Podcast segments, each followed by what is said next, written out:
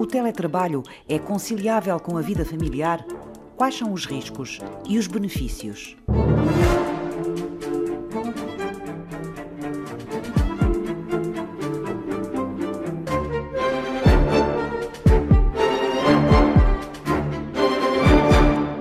quando hoje se fala se o teletrabalho é para manter ou não, então eu penso que não nos podemos precipitar. Sara Falcão Casaca é socióloga económica e das organizações, professora e investigadora no Instituto Superior de Economia e Gestão da Universidade de Lisboa. No contexto da pandemia, a própria vivência do teletrabalho teve as suas especificidades muito próprias e daí não podemos tirar ilações sobre uma situação num contexto mais, uh, mais normal. Importa ter muito presente que nem todas as funções e profissões se adaptam a esta modalidade de trabalho e a experiência foi também muito específica, porque de repente as pessoas ficaram em casa com a sua atividade profissional e todas as responsabilidades inerentes por desenvolver, mas ficaram também, quem tinha crianças ficou com as crianças, com o apoio uh, escolar muito mais presente, com todo o acréscimo em termos de atividades uh, domésticas, desde logo as refeições que normalmente seriam feitas, realizadas fora de casa, passam a ser também realizadas no espaço doméstico. Aqui a situação, a crise pandémica, agudizou os riscos e fez também ficar muito evidente aquilo que podiam ser os benefícios. É preciso dizer que nós não temos muitos estudos em Portugal sobre o teletrabalho, e agora nós eh, assistimos exatamente no próprio programa de estabilização económica e social, uma das, das, áreas de intervenção tinha a ver com a intenção do governo de promover o teletrabalho na administração pública até ao final da legislatura, abrangendo 25% das funcionárias e dos funcionários públicos, e sabendo que quando o governo está a prever isto no seu programa, está também a dar um sinal, obviamente, ao setor privado, temos que o fazer com todos os cuidados de forma a prevenir os riscos. Começar só pelos benefícios. O estudo talvez mais recente e mais compreensivo que nós temos foi realizado para a Agência Europeia, que olha pelos estudos relativos às condições de trabalho, a Fundação Europeia para a Melhoria das Condições de Vida e Trabalho, Eurofound, e a OIT, que foi publicada em 2017 e aquilo que o estudo conclui é que, do ponto de vista dos benefícios, as pessoas reconhecem que o teletrabalho os permite poupar tempo em deslocações. E nós daqui podemos inferir também logo o impacto positivo do ponto de vista do ambiente que isto teria. Portanto, as pessoas sentem que se conseguem concentrar mais, ser mais focados e até mais produtivos. Mas quando vão elencar os riscos, de facto, os riscos e a expressão dos riscos é muito superior. As pessoas que estão em teletrabalho dedicam mais horas à atividade profissional e o tempo de trabalho é muito mais intenso. A dificuldade em se desligar.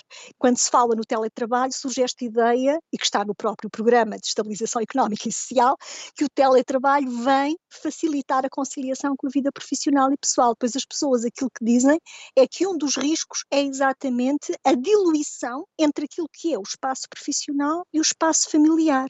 É uma fronteira que é muito importante para o nosso equilíbrio. Isso no caso dos homens, esta fronteira é mais fácil de manter. No caso das mulheres, ela fica mesmo muito diluída, ou seja, há uma alternância sistemática entre aquilo que são as atividades, que é a sua atividade profissional e todas as solicitações domésticas e no plano familiar que estão ali em seu redor.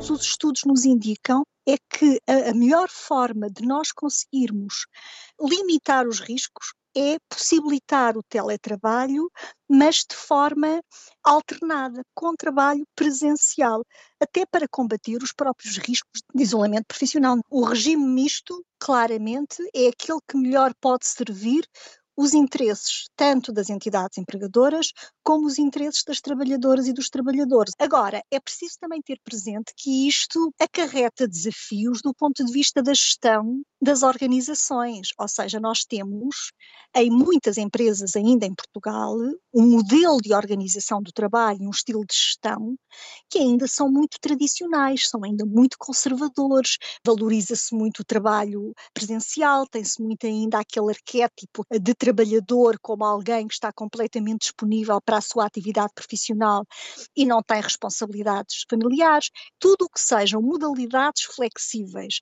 que impliquem a conciliação, ela tem sido desencorajada pelas FIAs e quando não é desencorajada, resulta numa penalização do ponto de vista da progressão profissional e do ponto de vista remuneratório.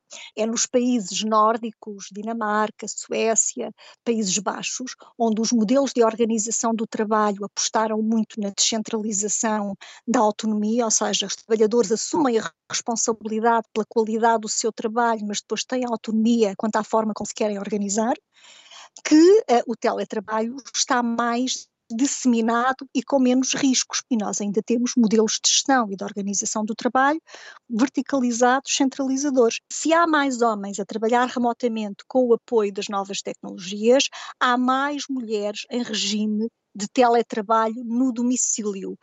Portanto, o caminho da igualdade entre mulheres e homens, que era exatamente fazer as mulheres e os homens partilhar a esfera pública e a esfera privada, pode ser um percurso altamente comprometido pelo teletrabalho. Bom, as empresas uh, permite poupar custos e depois percebe-se que não há uma quebra de produtividade. Portanto, parece não deixar grandes dúvidas sobre os benefícios que as empresas veem nesta modalidade.